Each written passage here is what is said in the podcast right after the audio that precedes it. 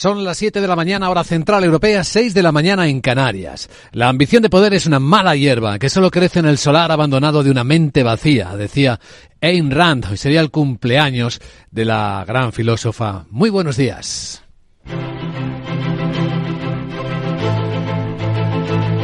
Aquí comienza Capital, la bolsa y la vida. Y despertamos en este viernes 2 de febrero en pleno espectáculo de resultados empresariales de titanes, porque el subidón de Meta, el padre de Facebook, es impresionante en el mercado fuera de hora un 15%, después de anunciar el reparto del primer dividendo de su historia y un programa de recompra enorme. Pero es que también acaba de publicar resultados CaixaBank.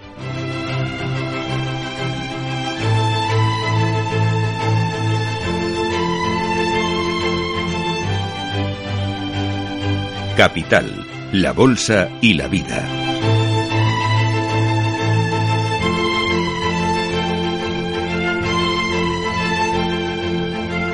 Luis Vicente Muñoz.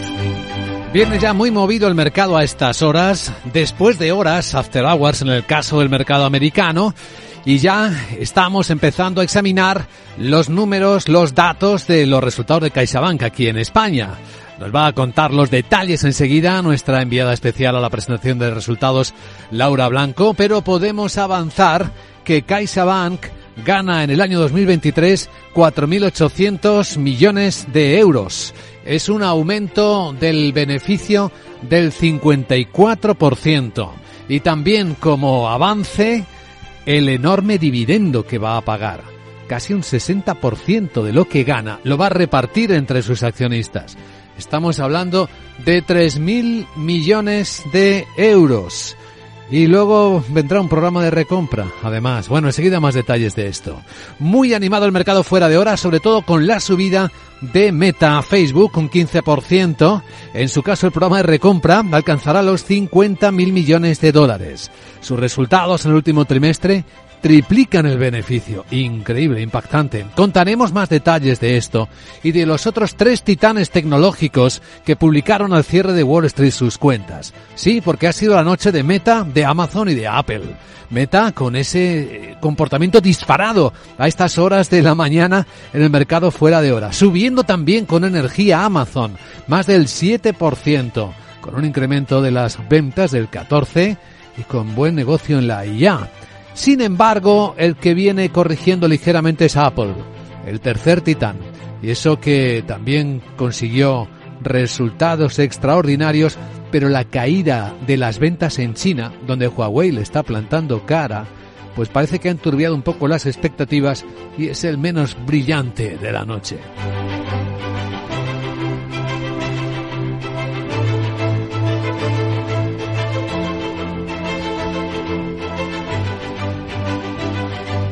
Y sí, vamos a cerrar la semana con el último de los grandes bancos españoles publicando resultados para lo que finalmente en la cuenta y como adelantábamos al principio de la semana, ofrecerá los eh, beneficios más altos de la historia de la banca española.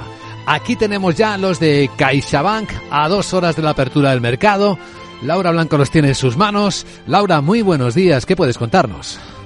Buenos días, ya rumbo a Valencia, donde Goiri Golzarri y Gortázar presentan unos resultados récord, 4.816 millones de euros de beneficio en CaixaBank en 2023. Y Luis Vicente, teniendo CaixaBank y a la espera de Unicaja, ya tenemos 26.000 millones de euros de beneficio de cinco grandes bancos del IBEX 35 en 2023. Tres factores apoyan los beneficios de CaixaBank, la evolución al alza del margen de intereses eh, por la subida de tipos de interés, los seguros, el negocio de los seguros y luego la actividad fuera de balance, como suscripción de fondos de inversión y planes de pensiones. ROE 13,2% y espectacular el dividendo supone que Caixa va a abonar el 60% del beneficio consolidado en dividendos, en total 2.890 millones para retribuir a sus accionistas. Para cuidar a sus accionistas. Luego nos irás contando los detalles, vamos a ir profundizando, como hacemos cada mañana que se publican resultados de alguna entidad que referencia. Y hoy tenemos varias, y entre ellas está efectivamente CaixaBank. ¿Cómo vienen los mercados? Bueno, pues por el lado americano con rally, porque la sesión que vimos ayer tapó literalmente el agujero que había dejado Jerome Powell sembrando sus dudas sobre la incomodidad que le produciría empezar a bajar los tipos de interés en la próxima reunión en Estados Unidos. Hoy, datos de empleo. A ver cómo contrastan con el dato fortísimo que publicó previamente Estados Unidos, nóminas no agrícolas por encima de los 185.000 y a ver cómo se comporta la tasa de paro. Puede que repunte algo, 3,8%. Será un dato importante de este día que despierta. Los futuros americanos vienen contentos por lo que está ocurriendo en el mercado fuera de hora, por los resultados de los titanes tecnológicos. Cinco décimas arriba, el futuro del SP500, 26 puntos eh, que suma y alcanza los 4.955 puntos el SP. Esto anima claro al mercado europeo que también ve a estas horas azuzado a su futuro con una subida de 8 décimas en 4.687 puntos. Buen día de bolsa este viernes.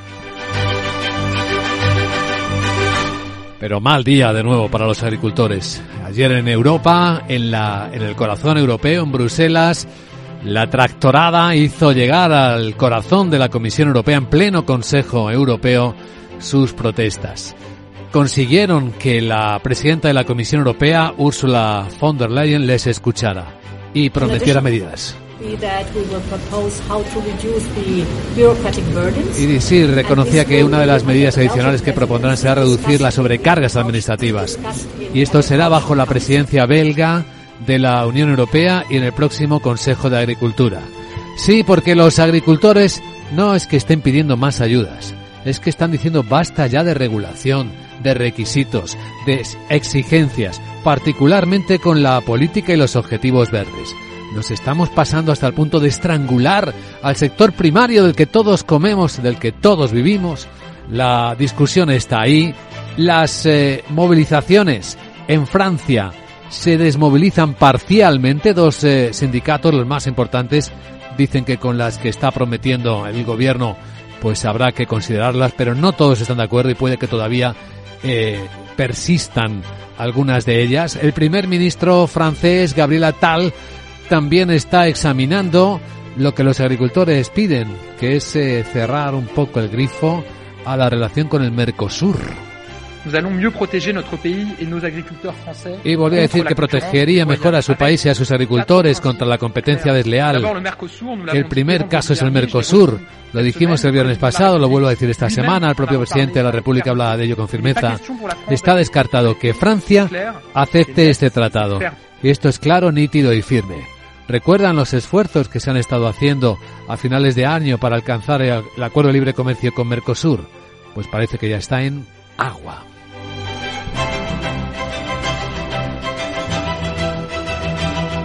En España hoy los agricultores se reunirán con el ministro para hablar también de lo suyo, de la situación particular, agravada, muy agravada por la sequía. Eh, de momento, lo que dice el secretario general de COAG, Miguel Padilla. Es posible que se desconvoquen las movilizaciones a, raíz de la reunión del ministro. Yo le puedo decir que mi experiencia me dice que eso no ha ocurrido nunca. Entre otras cosas porque tendría que haber muchísimas medidas y yo no dudo en la buena voluntad que tenga el Ministerio, pero me, temo de que no va a ser lo suficientemente satisfactoria para desmovilizar. Pues minutos antes de la reunión con el ministro va a estar aquí con nosotros en Capital Radio el secretario de Ganadería de UPA, Román Santalla, a las 8 y 10, dentro de una hora, para ser exactos. Y luego en la gran tertulia de la economía, pues hablaremos de todo esto y algunas cosas más con Antonio Sanabria, Rafael Ramiro y Hermenegildo Altozano.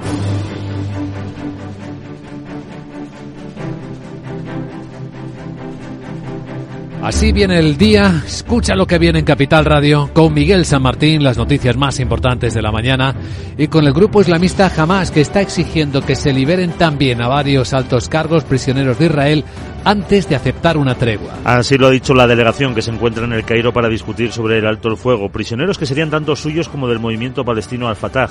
Varias fuentes aseguran que es la petición de su líder político Ismail Haniyeh al jefe de la inteligencia egipta, egipcia. El negociador de Qatar se muestra optimista y cree que se podría alcanzar la tregua que sería de unos 40 días. Eh, el jefe de la diplomacia estadounidense, Anthony Blinken, de hecho, va a volver a Oriente Próximo en los próximos días, lo que indica la proximidad del acuerdo. De todas formas, el secretario de Defensa, Joyce Austin señala que la situación sigue siendo complicada. Eh, este es un momento peligroso para Oriente Medio. Seguiremos trabajando para evitar un conflicto más amplio. Pero vamos a tomar todas las medidas necesarias para defender a Estados Unidos, nuestros intereses y a nuestra gente.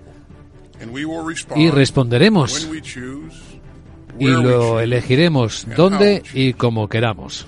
Por otra parte, Egipto pide elaborar ya un calendario específico para el establecimiento de un Estado palestino independiente y que dé paso a un proceso de paz serio. Además, los rebeldes hutíes del Yemen han atacado con misiles un barco comercial británico en el Mar Rojo esta noche en respuesta a los bombardeos contra sus posiciones. Y sobre la otra guerra en Europa, el presidente ucraniano Volodymyr Zelensky agradece a la Unión Europea que por fin haya cerrado el acuerdo para desbloquear 50.000 millones de euros en ayuda en los próximos cuatro años. Aunque asegura que espera con interés las decisiones de Estados Unidos y es que se ha conocido que después de un retraso de meses el Senado votará la próxima semana el paquete de ayuda propuesto para Ucrania e Israel, según ha anunciado el líder de la mayoría del Senado, Chuck Schumer.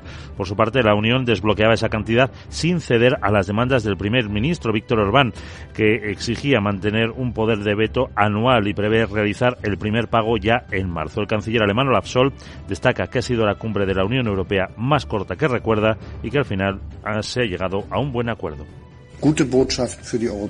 Son buenas noticias para la Unión Europea, dice el canciller alemán, también para Ucrania, y por eso resumo hoy que ha sido una cumbre muy exitosa. Me alegro de que mucha gente haya contribuido a apoyar los esfuerzos que yo y otros hemos realizado muy intensamente para llegar aquí. Y por eso es bueno que todo el mundo haya tenido la sensación de que las cosas podían ser difíciles, pero luego, de hecho, han ido bien. El acuerdo se fragó en un encuentro en el que estaban presentes el presidente del Consejo Europeo, la jefa del Ejecutivo Comunitario y los máximos mandatarios de Alemania, Francia e Italia, además del propio Orbán. Kiev espera recibir en marzo 4.500 millones de euros. Hablando de jefas, la del Fondo Monetario Internacional, Cristalina Georgieva, pide prudencia a los bancos centrales a la hora de iniciar las bajadas de tipos de interés. Señala que reducirlos prematuramente tendría peores consecuencias que mantenerlos altos por más tiempo. Además, afirma que ya se está cerca del final, así que no serían muchos meses o años, sino un calendario en el que es cuestión de meses. En su opinión, los bancos centrales tienen que seguir analizando los datos económicos cuidadosamente y hacer un buen balance entre los riesgos de bajar los tipos demasiado tarde o hacerlo demasiado pronto. Bueno, ¿qué tenemos hoy delante en Europa? La Comisión asegura que a pesar de la presión de los agricultores, no existe ninguna decisión de suspender las negociaciones de libre tratamiento con el Mercosur. Y también lo dice tras la oposición al acuerdo mostrada abiertamente por Francia y ahora también por Irlanda. El Ejecutivo Comunitario asegura que Bruselas prosigue la negociación con estos cuatro países del Mercosur para cerrar un acuerdo de asociación que respete la sostenibilidad y las sensibilidades agrícolas de los países comunitarios. El presidente francés, Emmanuel Macron, dice que el suyo se va a oponer a ese acuerdo de libre comercio porque en su estado actual permitiría importar productos que no siguen las reglas europeas. Por eso pide un cambio en las políticas. Tenemos que tener políticas agrícolas más sencillas que tenga más en cuenta la necesidad de producir más, que por supuesto integren nuestros objetivos medioambientales, pero que lo hagan preservando una competencia leal, los ingresos de los agricultores y nuestra soberanía alimentaria. Ese es el, ese es el cambio de lógica que queremos promover en el ámbito europeo. El gobierno francés ha presentado una serie de medidas que han llevado a los principales sindicatos de agricultores a pedir el fin de las protestas que han bloqueado decenas de autopistas y carreteras. Un plan que se resume en principios como la soberanía alimentaria, la defensa de la excepción agrícola francesa y la protección de los sectores vulnerables. Más cosas que veremos hoy en España. Se publican los datos de paro registrado y afiliación de enero, un mes tradicionalmente malo para la creación de empleo. Eh, después, efectivamente, de que en 2023 se sumaran cerca de 540.000 afiliados, pero queda por debajo de los 21 millones de ocupados medios en diciembre. El paro se reduce en 130.200 personas a 2,7 millones. En Capital Radio, el director de Randstad Research, Valentín Bote, alerta de una ralentización este año en la creación de empleo.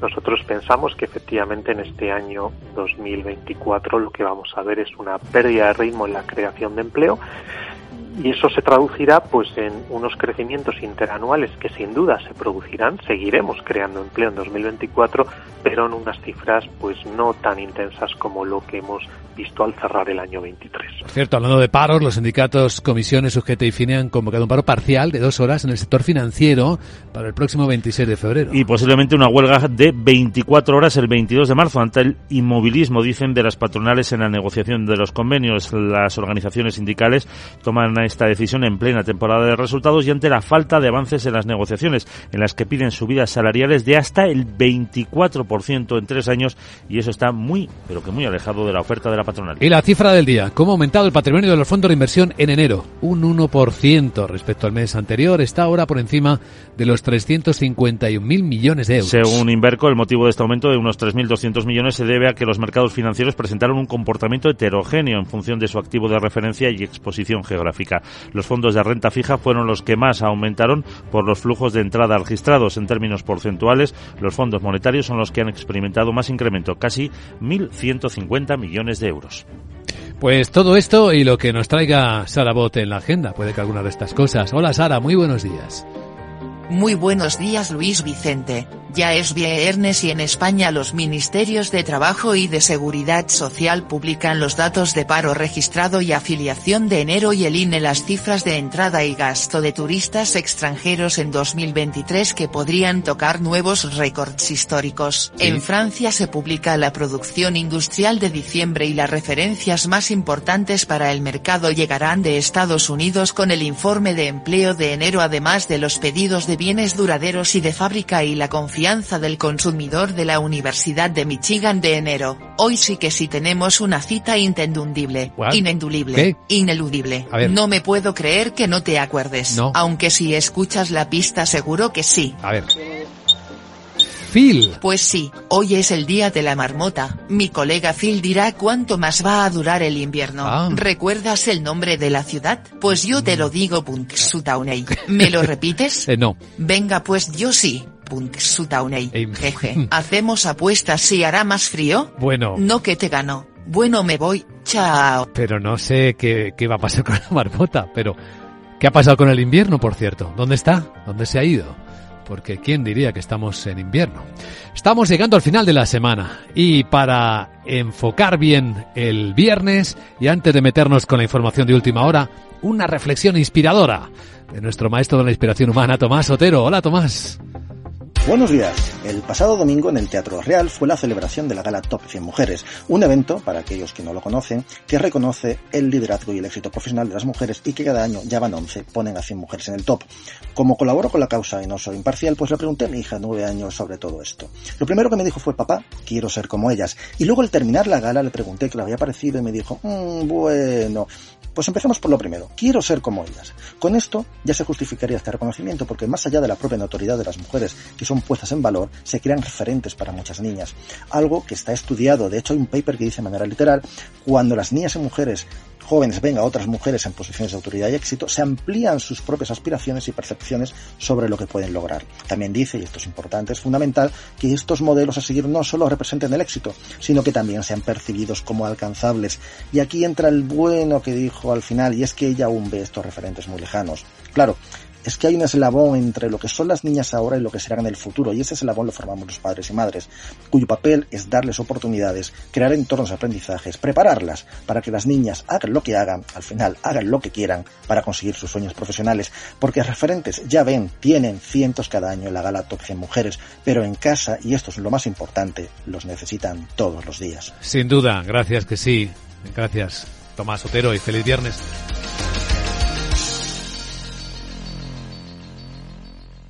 Capital, la Bolsa y la Vida, con Luis Vicente Muñoz.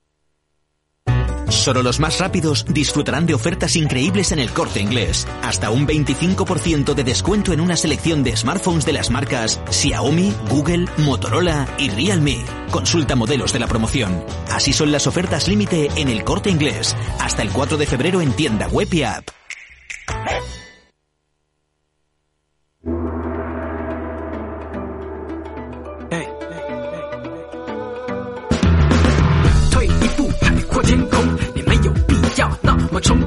Esto es Capital Asia, la actualidad en tiempo real de lo que está ocurriendo en el mercado asiático. Ya a punto de cerrar la semana, nos encontramos con un escenario en el que de nuevo las bolsas chinas siguen expresando una gran debilidad. Son las peores del mes de enero y según ha empezado febrero, pues pueden repetir este triste liderazgo bajista. La bolsa de Hong Kong perdiendo cuatro décimas a estas horas.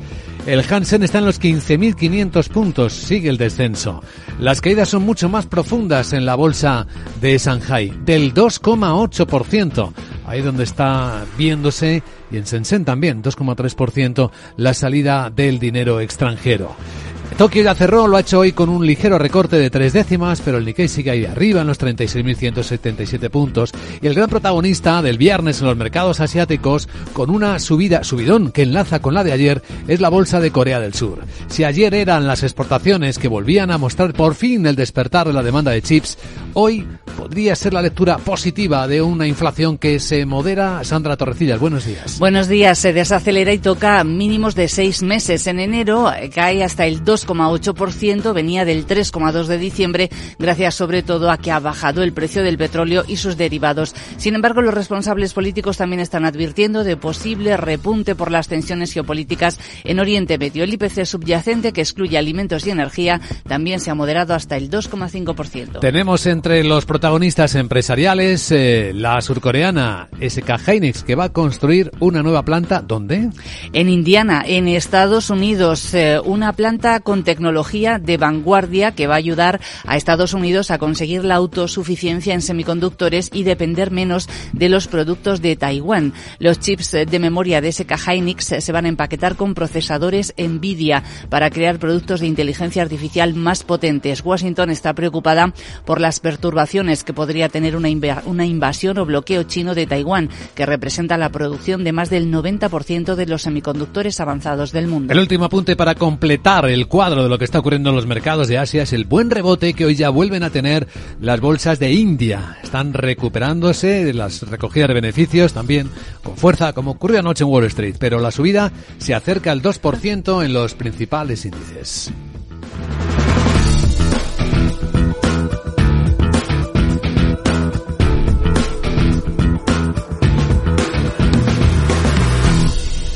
Capital, la Bolsa y la Vida el programa de radio que despierta la economía, con Luis Vicente Muñoz.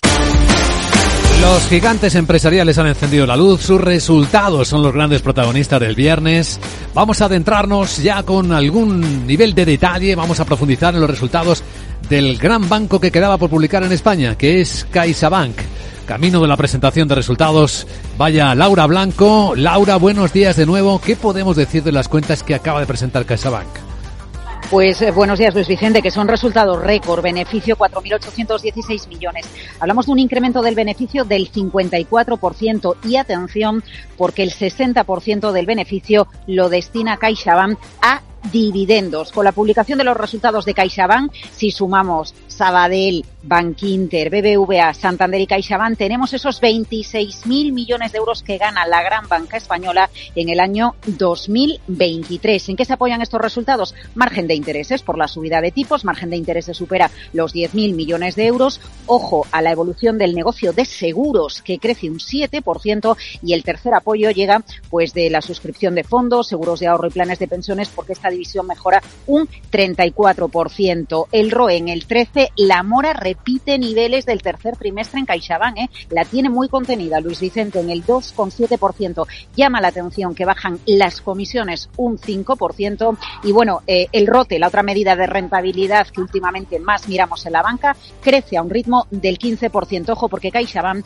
anuncia además que va a poner en marcha un nuevo plan de recompra de acciones. Pues eh, esperamos ese plan de recompra de acciones que es un elemento que que valoran mucho los inversores después del dividendo. Claro, en el caso de CaixaBank es impresionante la decisión de payout que supera el 60%. Pero hay algo que nos dicen las cuentas de los bancos de cómo marcha la economía y es el crédito a la clientela, cómo va. Eh, bueno, pues lo más llamativo, Luis Vicente, es cómo va en la recta final del ejercicio 2023 porque mejora la concesión de crédito. Fíjate, un crecimiento a doble dígito en el caso de hipotecas. El crédito a consumo también está creciendo por encima de un 2% y crece, aunque de manera más suave, el crédito a empresas. Así que estirón en eh, la concesión de crédito, aire para la economía, sea consumidores, mercado inmobiliario o las propias empresas y algo muy llamativo. Mira, un dato que nos explica cómo se está colocando la nueva producción hipotecaria porque esto asegura negocio en el futuro. El tipo medio de la producción de crédito en el año 2022 de media Luis Vicente fueron 218 puntos básicos, bien, como estaban los tipos de interés. El año 2023 se cierra con una media en el tipo de la nueva producción de crédito de 475 puntos básicos. Esto nos está reflejando a qué tipo medio coloca cada euro que presta CaixaBank el eh, negocio está asegurado porque colocar a tipos más elevados asegura que el margen de intereses podrá seguir creciendo al menos en el primer y segundo trimestre del año. Es una de las cuestiones que le vamos a plantear a los directivos de CaixaBank. Y la otra cuestión es, Luis Vicente, a ver, los bancos nos dijeron, con el pago del impuesto extraordinario eh, del gobierno de Pedro Sánchez, vamos a conceder menos crédito, ¿no? Ese fue el mensaje en general que se lanzó cuando se anunció un eh, impuesto eh, en el que, bueno, sobre el que la banca está completamente en contra. La gran pregunta es, ¿está contrayéndose el crédito de manera general, está suavizándose de manera general el crédito por ese impuesto o realmente por la subida de los tipos de interés? Buena pregunta. Gracias, Laura. Luego ampliamos. En la fiesta de los mercados fuera de hora americanos hay otro valor que está dando la noche y es Meta. Este sí que ha presentado un programa de recompra de acciones impresionante. ¿De cuántos miles de millones de dólares, Sandra? 50.000 millones de dólares. Ahí es nada. Eso ha provocado que los títulos de Meta se hayan disparado un 15%. Pero es que eh, Meta eh, premia a sus accionistas con ese programa y también porque va a pagar el primer dividendo de su historia. 50 centavos por acción. Va a ser el próximo 26 de marzo y a partir de ahora dice que planea pagar un dividendo cada trimestre. Eso sí, sujeto a las condiciones del mercado. Las cuentas como le han ido en el cuarto trimestre el beneficio se ha triplicado, 14.000 millones. Además, el margen operativo se ha duplicado, lo que muestra además que las medidas que ha tomado para reducir costes han tenido buen impacto en la rentabilidad. Además, espera que aumenten, eso sí, las pérdidas en Reality Labs, esa división dedicada a realidad virtual que ha tenido unos números rojos de más de 4.600 millones de dólares.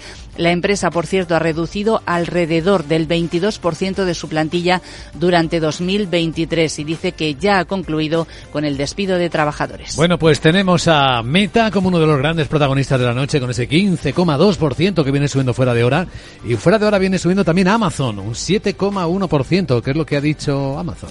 Pues Amazon, vamos eh, con esas eh, cuentas eh, de en 2023 por encima de los 30.000 millones de dólares de beneficio. Recordamos que un año antes la, antes la inversión en Rivian le provocó pérdidas. Las ventas le han crecido un 12% en prácticamente todos sus segmentos, especialmente en el de la nube. Amazon Web Services ha tenido además una temporada navideña récord. En el cuarto trimestre el beneficio se ha multiplicado por más de 30 y le han subido las ventas un 14%, gracias, dice, a las nuevas funciones de inteligencia artificial generativa que ha aplicado en los negocios en la nube y también en el comercio electrónico. Además, espera que sus gastos de capital este año para apoyar ese crecimiento de Amazon Web Services con inversiones en inteligencia artificial. Y de, de cara a este 2024 ha ofrecido buenas perspectivas. Espera que sus ventas crezcan entre un 8 y un 13% en el primer trimestre fiscal.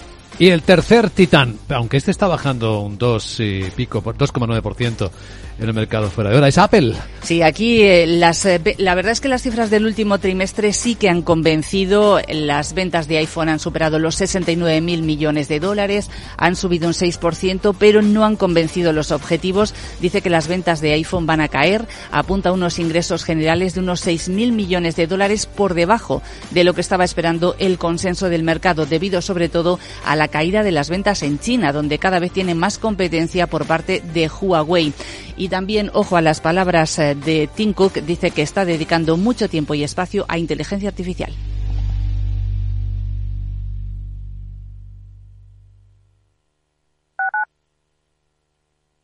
Capital Radio, Madrid, 103.2. Valor Salud, tiempo de salud. Su actualidad, sus personas, sus empresas. Todos los viernes a las 10 de la mañana en Capital Radio, con Francisco García Cabello.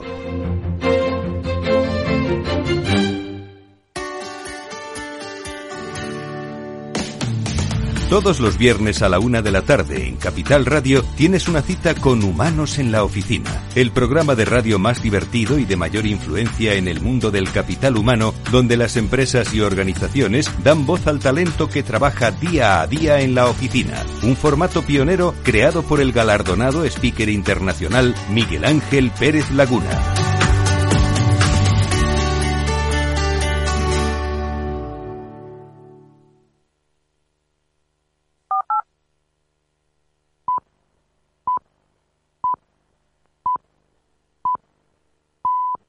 Son las siete y media de la mañana, hora central europea, seis y media en Canarias. Los derechos individuales no están sujetos al voto público. Una mayoría no tiene derecho a votar la derogación de los derechos de una minoría, decía Ayn Rand. Hoy sería el cumpleaños de la influyente filósofa. Buenos días.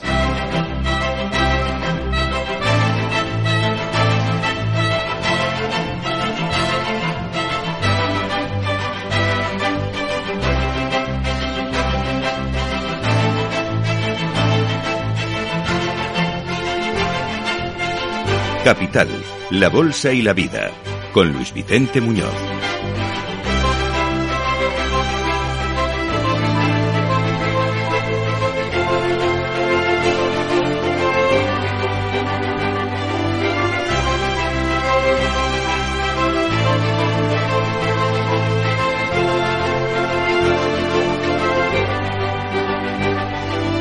Viernes, segundo día del mes de febrero año 2024. Viernes empieza iluminado por los resultados de los tres grandes titanes tecnológicos americanos que publicaron anoche sus cuentas después del cierre y que vienen, bueno, en el caso de Meta, subiendo con fuerza en el mercado fuera de hora.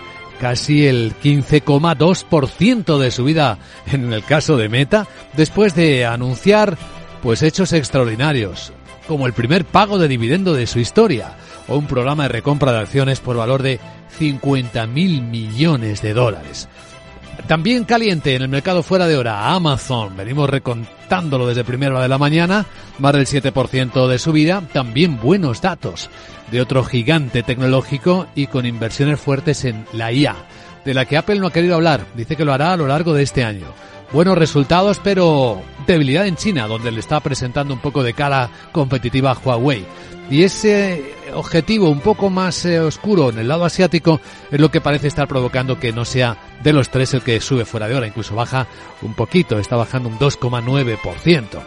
Y aquí en España, el titán que faltaba por publicar del lado bancario ha sido CaixaBank. Como hemos adelantado ya en Capital Radio esta mañana, las cuentas marcan récord histórico. El beneficio obtenido a lo largo de 2023 por CaixaBank se acerca, rebasa los 4.800 millones de dólares, de euros. Es un 54% más de lo que ganó el año pasado. Y lo más llamativo, y esto es lo que más va a gustar a sus inversores, es que reparte casi el 60% de lo que gana en forma de dividendos. Estamos hablando de casi 3.000 millones de euros de payout. Y además también va a publicar, no lo ha hecho todavía, anunciar un programa de recompra de acciones. Ya ven que están las compañías cuando tienen oportunidad planteando esto para darse más valor. Así que los mercados vienen encendidos y con ganas de brillar este viernes. En el caso del mercado americano, los futuros del SP500 vienen seis décimas arriba, en los 4.957 eh, puntos. En el caso de los europeos, la fiesta que van anunciando los del Eurostox es una subida con hueco de 8 décimas, 4.686.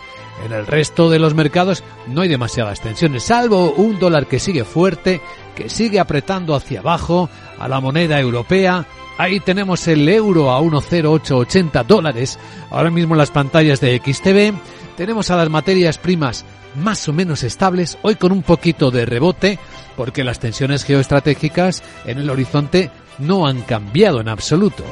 En el Mar Rojo los hutíes siguen amenazando a los americanos y el secretario de Defensa de Estados Unidos que reaparece, Joyce Austin, estuvo un poco retirado porque ni el presidente Biden le dijo que estaba peleando contra el cáncer. Bueno, pues ha aparecido Joyce Austin y ha dicho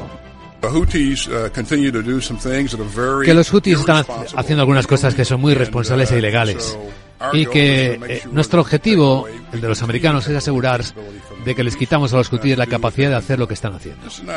Y esto no es un problema de Estados Unidos, es una cuestión internacional, como lo es también la guerra de Ucrania.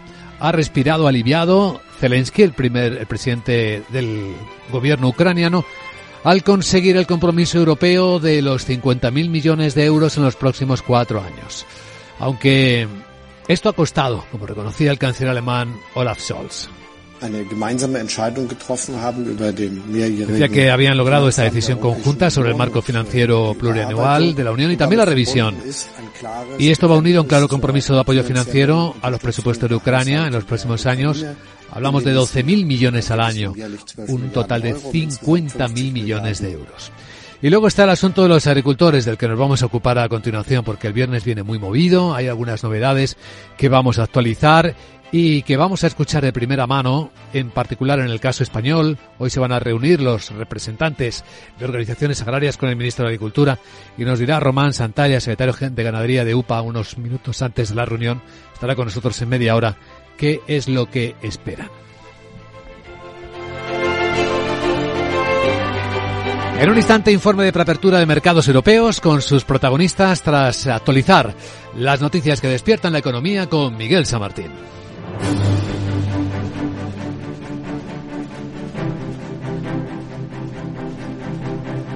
Y estamos muy atentos por si se produce, parece que está muy cerca, un acuerdo entre Hamas e Israel con mediación internacional para un alto el fuego, liberación de rehenes y entrada de ayuda humanitaria a la franja de Gaza. De momento lo que está diciendo Hamas es que no hay acuerdo porque una de las condiciones es que Israel libere algunos de sus altos cargos. Efectivamente, así lo han dicho en el Cairo y serían tanto suyos como del movimiento palestino al-Fatah.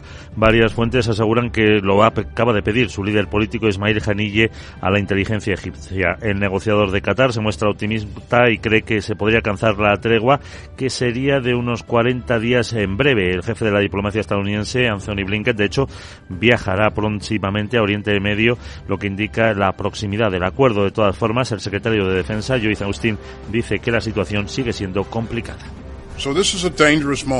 Así que en este momento peligroso, dice en Oriente Medio, vamos a seguir trabajando para evitar un conflicto más amplio. Tomaremos las medidas necesarias para defender a Estados Unidos, nuestros intereses y a nuestra gente. Y responderemos cuando elijamos, dónde elijamos y cómo elijamos.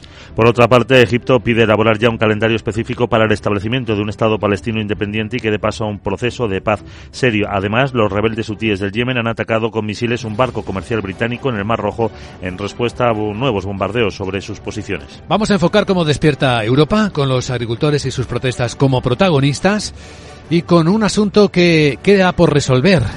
La Comisión Europea ha dicho que no va ahora mismo a suspender las negociaciones eh, de Tratado de Libre Comercio con el Mercosur como exigen los agricultores. Y también tras la oposición al acuerdo mostrada abiertamente por Francia y ahora también por Irlanda. El Ejecutivo Comunitario asegura que Bruselas sigue la negociación con los cuatro países del Mercosur para cerrar ese acuerdo de asociación que respete la sostenibilidad y las sensibilidades agrícolas de los países comunitarios. El presidente francés, Emmanuel Macron, dice que su país se va a oponer a este acuerdo de libre comercio porque en su estado actual permitiría importar productos que no siguen las reglas europeas. Por eso pide una modificación.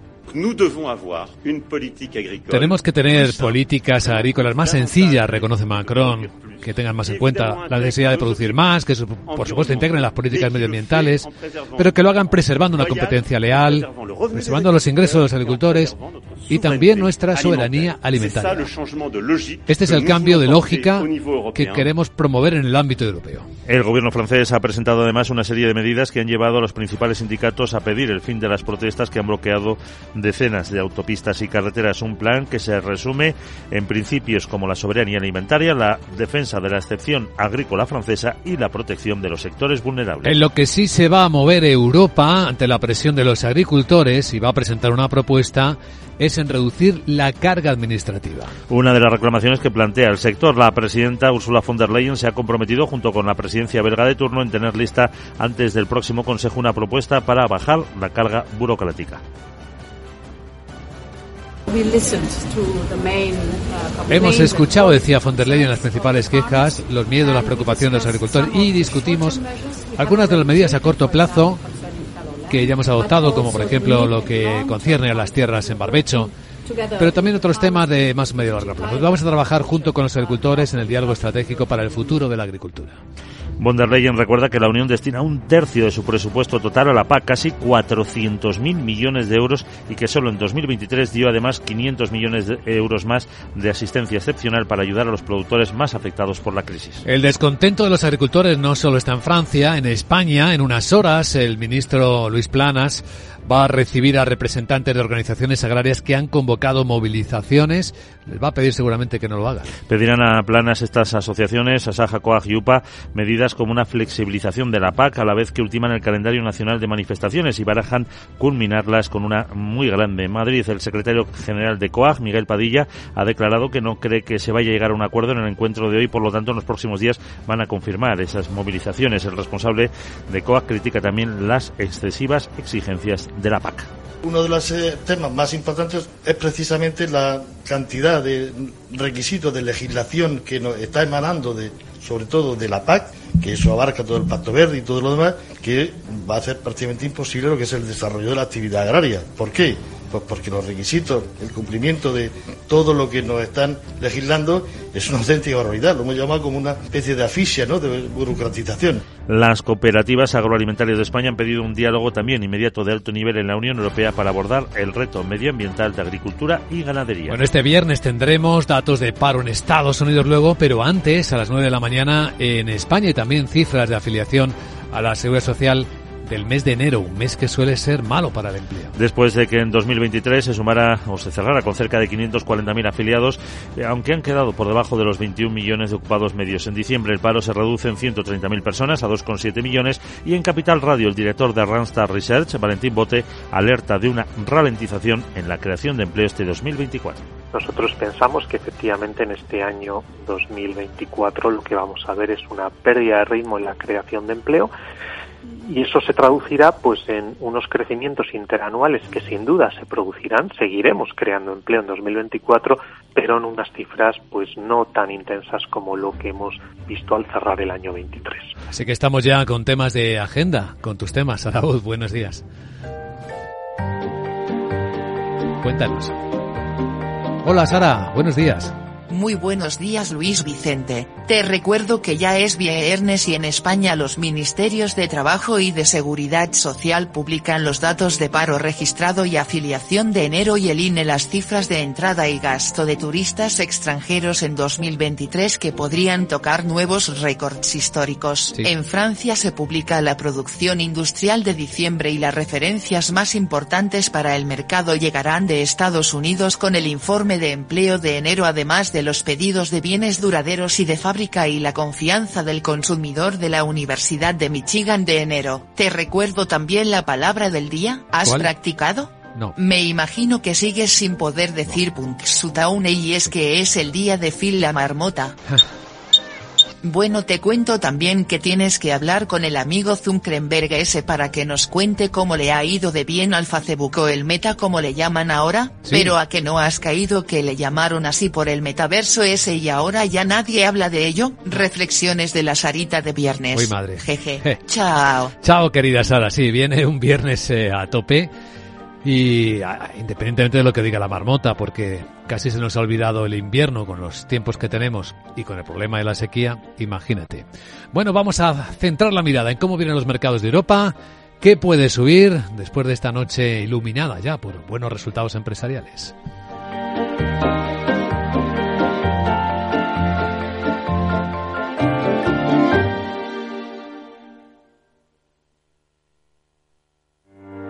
Descubre el lado más verde de la economía y las empresas en una nueva newsletter de Capital Radio. Todas las claves de la semana sobre ESG en un mismo sitio. Suscríbete en capitalradio.es a claves ESG y recibe los contenidos del lado más sostenible de las empresas.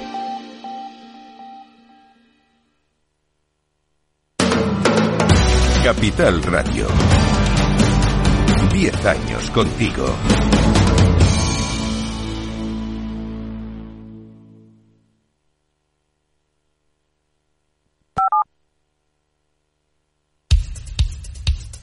Capital, la Bolsa y la Vida, con Luis Vicente Muñoz.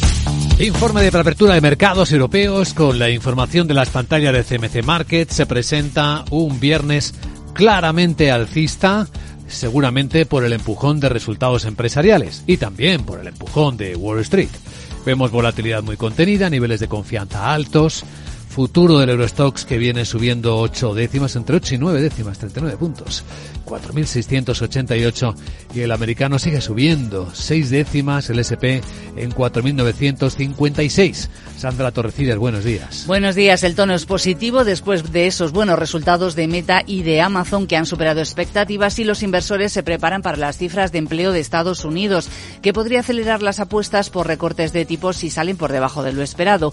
La tasa de paro podría repuntar desde el 3,7 hasta el 3,8% y se espera que la creación de nóminas no agrícolas se modere hasta las 187.000. En el mes anterior superaron las 200.000.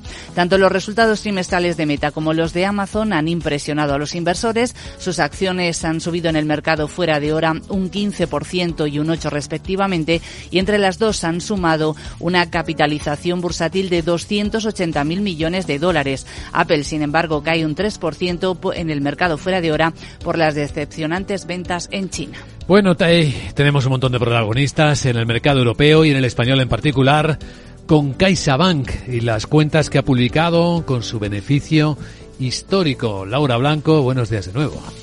Buenos días, Luis Vicente. Pues tenemos otro resultado récord de una gran entidad financiera española, CaixaBank, con más de 4.800 millones de euros de beneficio en 2023, un crecimiento del 54%. CaixaBank decide destinar el 60% del beneficio consolidado a dividendos. En total abonará 2.890 millones de euros a dividendos y el Consejo ha decidido proponer también un plan de recompra de acciones. ¿Por qué crece tanto el beneficio de CaixaBank, este 54%? Pues pues se apoya en varias patas. El margen de intereses, gracias a la subida de los tipos de interés. El margen de intereses en el año crece un 54%. Y ojo, porque el margen de intereses también crece en el cuarto trimestre del año 2023. Otra de las patas importantes para Caixa, bueno, pues el negocio de los seguros con un crecimiento del 24%. Y luego tenemos suscripción de fondos, seguros de ahorro, planes de pensiones, una división que crece a un ritmo del 34%. Caixa consigue mantener la mora controlada los mismos niveles del tercer trimestre de 2023 en el 2,7% y la rentabilidad medida por ROTE alcanza el 15%. Llama la atención la caída de las comisiones, en este caso superior al 5% y suben los gastos de personal, como hemos visto ya en otras entidades financieras, en otros bancos, a un ritmo del 4,7%. Detalles que pueden ser importantes, como lo son para comprobar cómo marcha la economía, los créditos que da a su clientela CaixaBank, Laura. ¿Cómo evoluciona la actividad tradicionalmente bancaria, la concesión de crédito? Pues mira, tenemos que hacer dos aproximaciones en este caso. Por un lado, la general, porque en el año 2023 el crédito sano, así lo denomina CaixaBank, ha caído un 2%. Pero si indagamos un poquito más en los datos de crédito en la recta final del ejercicio 2023, en el cuarto trimestre, vemos como el crédito está creciendo a un ritmo del 4%. Crece la producción hipotecaria, crece el crédito al consumo y crece el crédito a empresas, unas cifras que nos estarían adelantando, bueno, pues que hay demanda pese a la subida de los tipos de interés por parte de los diferentes agentes económicos y, por supuesto, nos llama también la atención eh, el coste al que se realiza la nueva producción hipotecaria. Impresionante el dato que nos acerca CaixaBank. En 2023 la producción media se ha realizado a 475 puntos básicos. Esto es más que duplicar el coste de la producción de crédito en el año 2022, cuando se colocó en general a 218 puntos básicos. Y además, en el cuarto trimestre de 2023, en la recta final del año que acabamos de cerrar, todavía la producción crediticia media se colocó más cara a 484 puntos básicos. Es decir, se sigue notando el efecto de la subida de los tipos de interés que asegura, por otra parte, bueno, pues que el negocio propiamente bancario puede seguir dando rédito interesante a CaixaBank en este año 2024. A 3,92 euros cerró CaixaBank, lleva una revalorización en lo que va del año del 2,3% como se ve en nuestras pantallas del canal de YouTube por el que hacemos streaming también de este programa. Bueno, entre los protagonistas del mercado europeo de este viernes, eh, Sandra, también tendremos que echar un vistazo a otras cosas que están pasando con otras compañías españolas como Indra. Sí, que quiere tomar el control de Test Defense. Es el fabricante de vehículos de combate 8x8 Dragón, según fuentes que cita el diario Expansión. Para ello, la multinacional española, que ya tiene el 25% del accionariado, mantiene conversaciones con Escribano, Sapa y Santa Bárbara para comprarles una parte de sus participaciones. El diario dice que han contratado a AC Capital para como asesor en el proceso de negociaciones. De nuevo, seguiremos a Grifols. Y es que el Consejo de la empresa podría acordar que la familia sea parte de la gestión estratégica, según el Confidencial. Los fundadores ceden parte del alto, eh, ceden poder al alto equipo directivo y a los consejeros independientes para evitar situaciones de conflicto de intereses con sociedades personales, como es el caso de Scranton. Pues eh, también podríamos seguir hoy a las automovilísticas. Por varios motivos. Tenemos a Ferrari que prevé que sus ingresos y beneficios sigan creciendo este año, apoyado por la buena cartera de pedidos hasta 2025. A Volkswagen que va a invertir 1.800 millones de dólares en Brasil en los próximos cinco años. Va a lanzar 16 nuevos modelos de coches híbridos y eléctricos. Y TomTom acaba de presentar resultados. El fabricante de navegadores registra pérdidas operativas menores de lo esperado en el cuarto trimestre. Vamos a ver a continuación cómo está Wall Street, porque ayer fue un buen jueves y hoy puede seguir la fiesta.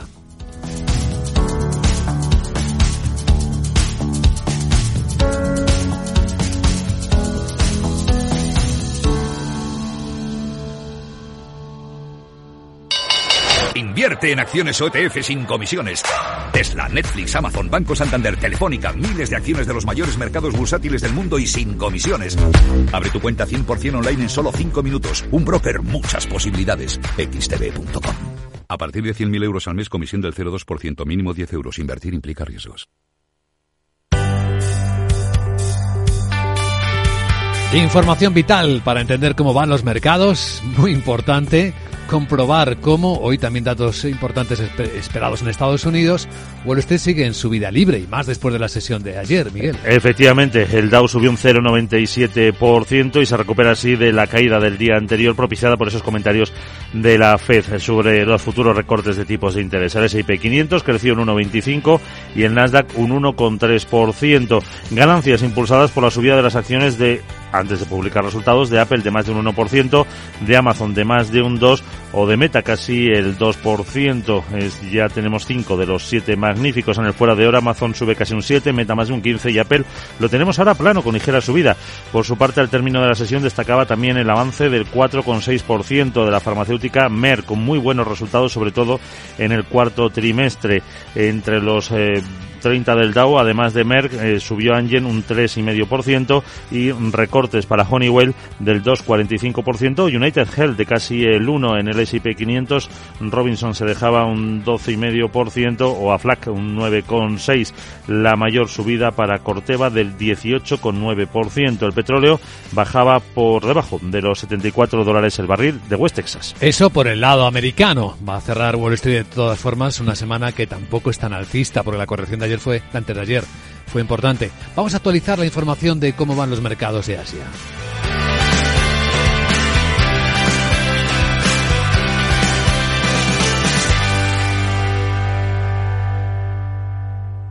Me he quedado tirada con el coche. No puedo apoyar el pie. El incendio empezó en el salón. En estos momentos, ¿qué seguro elegirías? Elige Mafre, el mejor servicio 24/7 en acción, con más de 3.000 oficinas, 2.000 gestores telefónicos y 13.000 mediadores a tu disposición. Mafre, la aseguradora de más confianza en España.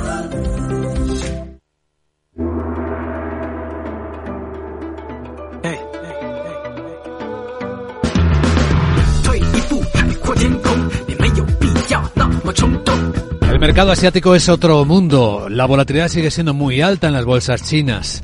Hong Kong ha estado cayendo, ahora está plana, falta una hora de negocio. Pero es que en Shenzhen, donde cotizan las tecnológicas chinas, la caída es del 4,7% y vuelven a preocupar eh, las tensiones con el regulador chino.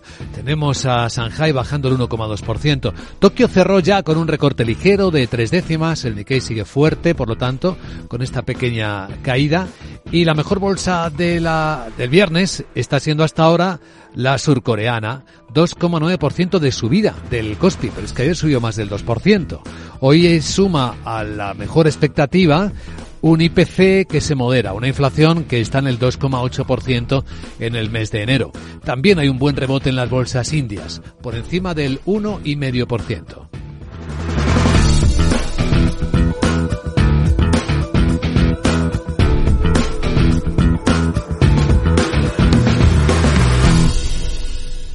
CaixaBank patrocina este espacio.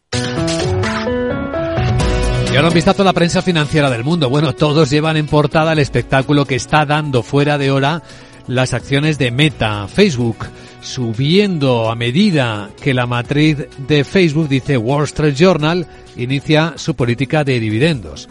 Un 14% dice, bueno, en realidad es más del 15% lo que está subiendo la empresa. El dividendo lo va a pagar en efectivo por primera vez en su historia. Hay otros protagonistas como Apple que también sube sus eh, resultados, poniendo fin a una racha de caídas, dice el diario americano. Los ingresos del crucial negocio del iPhone crecieron casi un 6% en el trimestre que acabó en el mes de diciembre, incluso cuando las ventas en China siguen siendo una preocupación para los inversores. El diario americano, por cierto, vuelve a examinar a fondo lo que ocurre con la Agencia de Naciones Unidas para los Refugiados, acusada de tener vínculos con Hamas. Las pistas, dice el diario en su investigación, estaban ahí todo el tiempo. El grupo financiado por Occidente, que proporciona ayuda vital en Gaza, ha luchado durante mucho tiempo para defender su neutralidad de los militantes. Aquí en Europa, Financial Times cuenta en portada además de cómo el pago de dividendo por Meta, por primera vez en su historia, apunta ya a su mayoría de edad como empresa, cuenta que mm, las acciones surcoreanas amplían las ganancias y cuenta un detalle más ante las esperanzas de reformas al estilo japonés y cómo las pérdidas bancarias reavivan los temores sobre el mercado inmobiliario comercial en los Estados Unidos. Vuelven a tener problemas, vuelven a estar en el foco los bancos regionales en Estados Unidos. Ojo a este detalle. Y cuenta también cómo Shane está luchando contra las demandas por falsificación que le llueven en todo el mundo, mientras que el minorista persigue en su objetivo de salir a la bolsa norteamericana. También cuenta cómo el, el, repunto del mercado bursátil de la India está alimentando la avalancha de salidas en este país. En los diarios económicos españoles, ¿qué historias tenemos este viernes? Guillermo Luna, buenos días. Muy buenos días. En cinco días leemos en portada que Ferrovial promete lluvia de dividendos pero no convence a Wall Street. La empresa anuncia en su Día del Inversor, celebrado ayer en Nueva York, que pagará 1.700 millones hasta el año 2026. La compañía, que retrocede un 3,16% en bolsa, adelanta que busca más oportunidades en Estados Unidos. Más asuntos, Sudoku de fechas con los impuestos a los ricos en las regiones del Partido Popular. Madrid, Andalucía y Galicia retoman patrimonio, pero incluyen bonificaciones. El descuento está ligado a una liquidación que los contribuyentes no habrán podido hacer. También leemos que Sabadell también bate récord de beneficios, pero pincha en bolsa en la jornada de ayer y que en España las ventas de coches nuevos arrancan en 2024 con un alza del 7,3%. En el economista.es también lleva soportada la noticia de Ferrovial que sube el dividendo el 20% para traer fondos en Estados Unidos. Pagará 1.700 millones hasta el 2026 y recibirá 2.200 millones de sus infraestructuras. Más asuntos, un millón de desempleados quedan fuera de la cifra de paro. La cifra de excluidos de la población activa por desánimo o falta de disponibilidad se sitúa en un 10% por encima de su nivel pre-COVID del año 2019. Además, el fraude de los carburantes sube y afecta ya al 8% de gasolineras. La oferta de derribo de distribuidores fantasma daña todo el sector. Vemos también que Hacienda embargará las criptos para cobrar deudas. Incluirá como ejecutables los activos digitales. Finalmente, en expansión, noticia para los resultados de Sabadell que gana 1.332 millones y sube un 55% el dividendo. Y también en sus breves vemos que la Comisión Nacional del Mercado de la Competencia autoriza la compra de Vodafone por Cegona. Además, el español Jorge Quemada llegará a la cúpula de Zimbem en las próximas semanas. CaixaBank ha patrocinado este espacio. Capital Radio. Siente la economía. Valor Salud. Tiempo de salud. Su actualidad, sus personas, sus empresas. Todos los viernes a las 10 de la mañana en Capital Radio con Francisco García Cabello. Información, análisis, previsiones, recomendaciones, todo lo que necesitas saber para tomar tus decisiones de inversión en Mercado Abierto, de 4 a 7 de la tarde con Rocío Arbiza, Capital Radio. Acción, emoción, pasión. Deporte en estado puro todos los días en el balance de la mano de Paco Lloret. Entre las 8 y las ocho y media de la noche, el balance de los deportes en Capital Radio.